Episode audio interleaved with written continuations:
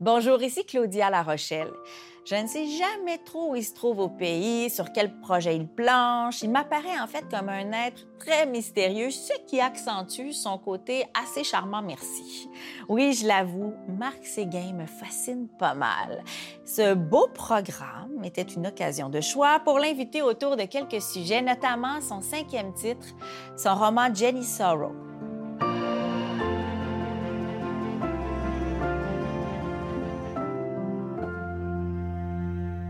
Les femmes sont au cœur de plusieurs de ses livres, mystérieuses, sauvages, fragiles et fortes à la fois. La Jenny Sorrow de son roman éponyme n'y échappe pas. Inspirée d'un fait divers, Jenny est morte noyée un 29 décembre alors qu'elle n'avait que 36 ans. Personne n'aurait pu envisager une telle tragédie dans le petit village de North Nation, mais la glace du lac était mince pour cette période de l'année et son fils de 6 ans s'y était aventuré. Elle a voulu le sauver, on s'en doute bien. C'est à travers les yeux de celles et ceux qui ont croisé sa route au fil des ans qu'on la découvre. C'est un roman sur les liens du cœur qui se font et se défont inévitablement un jour ou l'autre. Jenny Soro aimait voir des signes dans tout. Le soir du 28 décembre, elle avait compris que malheur allait survenir. Elle le sentait si clairement cette fois. À ce moment, la moitié d'elle, qui voulait bien se croire sorcière, ne riait plus. Pressentir l'avenir devait être un état possible, surtout sous un ciel d'hiver clair et lucide. Il fallait savoir y lire des raisons. La veille de sa mort, elle avait fini par croire qu'elle était plus qu'un peu sorcière, sorcière de ses désirs et de ses malheurs. Et puis il avait balayé son vertige en se disant que si elle parvenait à le chasser de sa tête, ça aurait une incidence sur le cours des choses, que la suite serait belle, comme d'habitude. Pas cette fois. Bonjour, Marc Séguin. Allô, Claudia. Je suis contente de te revoir. Euh, je suis contente de t'attraper. c'est comme si j'ai toujours l'impression, on ne sait jamais t'es où dans le monde quand on appelle pour avoir une entrevue avec toi. Je suis toujours comme, est-ce qu'il est là? Est-ce qu'il J'ai l'impression que je veux le capturer, mais comment on fait? Y es-tu? Tu sais, ça fait partie de ton mystère, ça. Oui, mais pourtant, c'est si banal. J'ai passé la semaine dans mon potager. Ah, les vraies affaires, la, la, terre. Parce que tu as quelque chose de mystérieux. Puis ça, ça, ça tu sais, cette espèce de côté un peu agent secret que on, dans quel coin il est? Est-ce qu'il est à New York? Est-ce qu'il est dans, sa, dans, dans, son atelier? Est-ce qu'il est avec à, faire du, sirop d'érable? Est-ce qu'il tu sais, puis ton fromage, il est bon, il est bon. il fallait que je le dise aussi. Alors, il est où? Tout ça, on dirait que ça, c'est ton aura, ça. Ça a-tu toujours été comme ça ou c'est une forme de protection? Bien, c'est effectivement une forme de protection où, à un moment donné, euh, à force d'être sollicité, puis moi, je pense qu'on a tous, euh, en dans nous, intrinsèquement, une forme d'identité, puis moi, souvent, les gens veulent me voir ou me parler. Puis, euh, ils trouvent mon adresse, ils travaillent l'atelier que j'avais à Montréal. Puis, à un moment donné, j'ai décidé de partir parce que, ben c'est ça, il y, avait trop de gens, tu sais, puis j'arrive plus à travailler, j'arrive plus à faire mes affaires parce qu'il y a beaucoup, beaucoup de choses à faire, beaucoup de sollicitations. Fait que j'ai décidé de ne pas dire aux gens où je suis. Ah, OK. Enfin, alors, c'est une protection, c'est une, forme de fuite de ne pas savoir. Puis, tu sais, puis je suis aussi très privilégié dans la vie parce que j'ai plusieurs endroits où je peux aller. Fait qu'on ne sait jamais non plus euh, où je suis. Puis, tu sais, euh, dans toutes mes aspirations, je pense que c'est celle de la liberté qui me qui, m'attire le plus, de dire, ben là, je peux partir, je peux aller sur mon île, je peux partir, je peux aller à Brooklyn, n'importe où. sais, là, je suis tanné d'être là, je reviens sur la ferme. Puis ça fait en sorte que si on ne protège pas ces, secondes-là, ces minutes-là, bien, on n'a rien pour se parler. J'ai pas de livre, j'ai pas d'œuvre, j'ai pas de. Puis c'est une des grandes difficultés que je n'avais pas soupçonné d'une vie d'artiste, de réserver ce temps-là. Je sais, c'est fou. Ouais. On pourrait en parler vraiment très longtemps. il, y a, il y a quelque chose dont je veux te parler, en tout cas, par rapport à Jenny Soro c'est la place de la femme. Puis c'est pas juste dans Jenny Sorrow, la femme traverse ton œuvre euh, euh, d'une manière euh, assez, assez marquante, assez magistrale aussi. La femme est dépeinte avec tous ses, dans toutes ses nuances, ses tourments, la fascination qu'elle exerce sur toi aussi. On le voit bien. Ça s'est fait d'une manière tout à fait naturelle, j'imagine. Est-ce qu'en écrivant sur les femmes, tu as l'impression de dénouer des mystères? Oui, de fouiller, peut-être de trouver des réponses aussi. Tu sais, euh, Je pense que c'est aussi, tu sais, dans une vie de couple, tu vis à côté de quelqu'un en parallèle. Mais il y a des schèmes de pensée qui ne se ressemblent pas. Il y a des psychologies non. qui, sont- qui sont opposées. tu sais. Puis euh, se définir par rapport à ça, je trouve ça fabuleux puis fascinant. tu sais. Puis c'est un petit peu ma job d'artiste d'aller fouiller dans ces zones-là ou d'utiliser ça. tu sais. Puis euh, comme c'est aussi ben, une, forme, de quête d'artiste, c'est de, comprendre l'autre.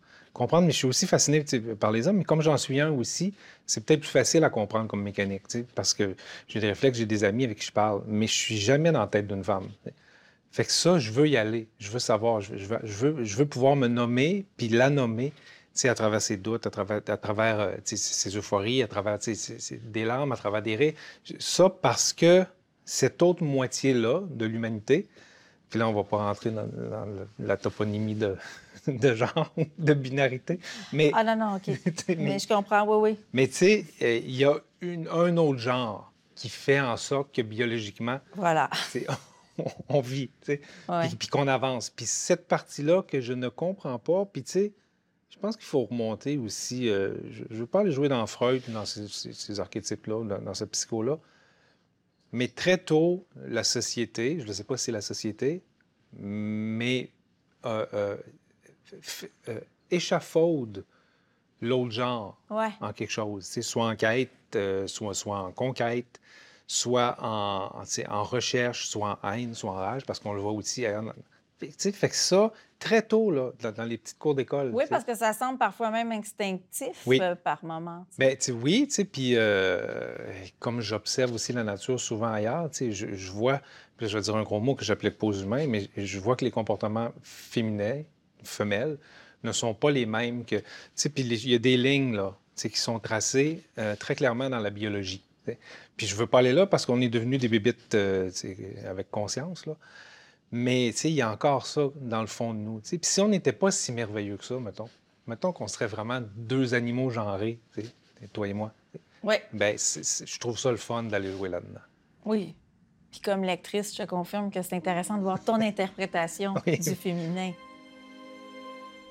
La femme était restée en retrait, mais s'était quand même assise dans la troisième rangée. Ce n'est qu'en sortant qu'il l'avait reconnue. L'homme et la femme s'étaient étreints de longues secondes. Le père et la mère. C'était le seul lien qui les unissait depuis toutes ces années. C'est tout ce qu'ils avaient à se dire. Lise Mathers était née à North et s'était mariée à Émile Soureau dans cette même église. Un jour, elle avait quitté North en croyant pouvoir refaire sa vie ailleurs. Les plus vieux se souvenaient de Lise Mathers, même si le souvenir était teinté d'un voile. Une femme qui fuit est jugée durement. Une mère qui abandonne son enfant est condamnée à perpétuité. De retour avec Marc Séguin. Marc Séguin, dans, euh, dans Soro, une mère abandonne son enfant. En fait, la mère, on apprend très, très vite, là, je révèle rien, mais que, que, Jenny, sa mère, euh, s'est éloignée d'elle. Cette question-là est assez euh, taboue dans notre société. La mère qui fait comme un déni ou un refus de maternité. Ça aussi, c'est très féminin comme sujet, bien que ça concerne les hommes aussi, là, qui, qui peuvent parfois être des victimes collatérales. Toi, tu avais envie, avais envie d'aller creuser dans ce sillon-là? Ben oui, moi, je trouve ça cruel. Je trouve que c'est des jugements cruels qu'on en- en- à- aux Ouais, femmes, entre parce qu'on n'a pas tous les éléments pour On n'a pas tous les éléments pour ça. Puis parfois, euh, moi, je suis convaincu qu'il y a des femmes qui n'auraient pas dû avoir d'enfants, Hum. Qui en ont pareil parce qu'il y a une pression sociale, voilà. sais, qui fait qu'ils en ont. Mm. Puis que quand on, on- un homme qui fuit, parfois même ça peut peut-être être chanté, glorifié même. Tu sais, ah non, il est parti, il est parti de chez lui parce qu'il voulait aller faire son truc, puis il a commencé, il est parti où il a chercher de tu sais. Sais, puis il a abandonné sa famille. Tu sais, quelque part, dire, ah, tu sais, il a pris un risque, un truc. Mais une femme qui fait ça, comme si le lien, euh, le lien biologique, encore là, était indestructible ou sacré, puis qu'on pouvait pas. Alors que pourtant, non. On le voit, il y en a qui le font. Euh, puis c'est, je trouve ça terrible, le jugement qui est apposé. Sais, quand on l'entend, puis là, écoute, c'est un roman, là. Oui, oui. Mais quand c'est dans la vraie vie, là, c'est c'est tout ce qui peut sortir sur, sur tout ce qu'on peut dire de, de- de- de tous les. Écoute, puis, je vis, j'ai des animaux autour de moi. tu sais. Oui. Puis, quand, quand, par exemple, je vais prendre un, un drôle d'exemple, quand j'ai une truie qui, qui, qui, qui, qui m'ébat, puis que c'est porcelets. Il y en a qui sont pas bonnes, qui est tout. Est-ce que je suis, les écrase, ça?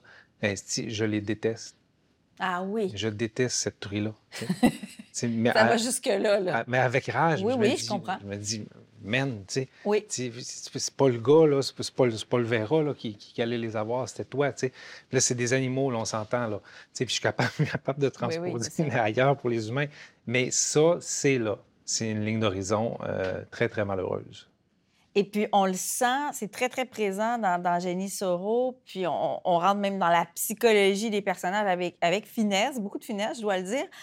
Il y a aussi ces relations filiales et qui me fascinent parce que je suis la mère d'un garçon et d'une fille. Donc, j'ai observé ça. Puis ça, c'est peut-être en filigrane, mais je trouve ça important de se poser ces questions-là parce que bien que ce soit en filigrane, c'est quand même présent. Puis c'est suffisamment, en tout cas, pour que ça vienne piquer ma curiosité. Euh, le lien que mère-fils et père-fille est, très fort. C'est des liens qui sont assez particuliers aussi, qui se démarquent de d'autres liens sociaux ou d'autres liens du cœur qu'on peut retrouver dans des unités familiales. Mais je pense que c'est là qu'on construit, parce que, comme, comme toi, moi, j'ai deux, deux. C'est deux gars, deux filles. Oui. Puis les relations sont effectivement pas pareilles, mais sont là. Puis moi, je, moi, j'élève mes filles comme des gars. Puis j'élève mes gars comme des filles. je ne vois pas de différence. Puis moi, les filles chauffent les tracteurs. Puis ce qu'on donnerait normalement d'office à, un gars, là, un Puis ça, je trouve ça beau, cette relation-là. Sauf que dans la vraie vie, c'est pas comme ça. Puis là, j'ai voulu le montrer. C'est comme ça dans ma cuisine. C'est comme ça chez nous. Mais dans la vraie vie, c'est malheureusement pas comme ça. J'ai voulu en parler, ça. Que, la relation du père avec sa fille pouvait être belle, puis que la relation de la mère avec son fils pouvait être belle aussi. T'sais, fait que la femme est prise entre deux hommes, un homme en devenir puis un qui s'est déjà fait. T'sais. Puis c'est, la poésie est là, là que ça se peut. Ça se peut qu'une femme. Une fois, là, en entrevue, je me, suis, je me suis fait dire, en entrevue avec quelqu'un de très connu que tu connais aussi, je me suis fait dire euh, Est-ce que tu penses que les femmes peuvent encore aimer passer tel âge? Je me dis, il, y a, il, y a toutes sortes, il y a toutes sortes de manières, là, parce qu'ils pensaient que c'était ça, qu'elle avait fait une croix là-dessus. Et, la personne me dit que j'ai cru jusqu'à la fin du roman qu'il y aura un drame, il y aura un inceste ou un truc. Mais si, il peut avoir des belles relations. Ah oui, c'est Oui, homme-femme, oui. C'est venu d'une femme, tu sais. Mm-hmm. Puis j'ai sursauté, c'est en direct, je me suis mordu le, le, dent de la joue pour ne pas être répliqué méchamment, mais il y en a des belles relations, là. Ouais, peut-être que cette personne-là, hein, même si on est objectif comme journaliste, des fois, la subjectivité entre en ligne de oui, compte. Mais voilà. le, passé de cette personne-là a dû teinter son interprétation de l'histoire. C'était clair. Mais c'est ça. Oui. Mais, mais, il y en a des belles relations avec, euh, ah! entre, hommes et femmes, puis entre, entre filiales aussi. Puis c'est beau quand ça se produit. Vraiment, c'est magnifique. Ah non, puis c'est il y a des, des, relations particulières entre les sexes opposés. Euh, père et fille, c'est d'une puissance telle que je, trouve ça d'une beauté, la façon dont tu l'écris, dont tu traduis cette relation-là. Mais, mais, euh, mais, entre hommes et femmes aussi, hein? parfois, pas, pas, juste dans ces trucs-là. Ah non, oui. il y a plein de relations, moi, où, quand, quand on, on, règle tout de suite l'ambiguïté en partant, mais à partir de là, il y a comme un poids où cette pression-là invisible que la société nous impose qui est partie. Puis là, je, suis juste en train de parler avec une personne intelligente et sensible. Ouais. Ça, puis ça, c'est extraordinaire. Il faudrait tous commencer nos relations comme ça. C'est un bon début. Merci, Marc. Merci, Claudette. Jenny Soro est un roman de Marc Séguin paru aux éditions Le Méac. Animation et recherche, Claudia Larochelle. Réalisation, Michel Pelletier. Production exécutive, Nadine Dufour. Merci à nos partenaires, la Grande Bibliothèque et les studios Audio Z. Claudia Lapage est une émission de Savoir Média disponible en ligne, à la télé et en balado-diffusion.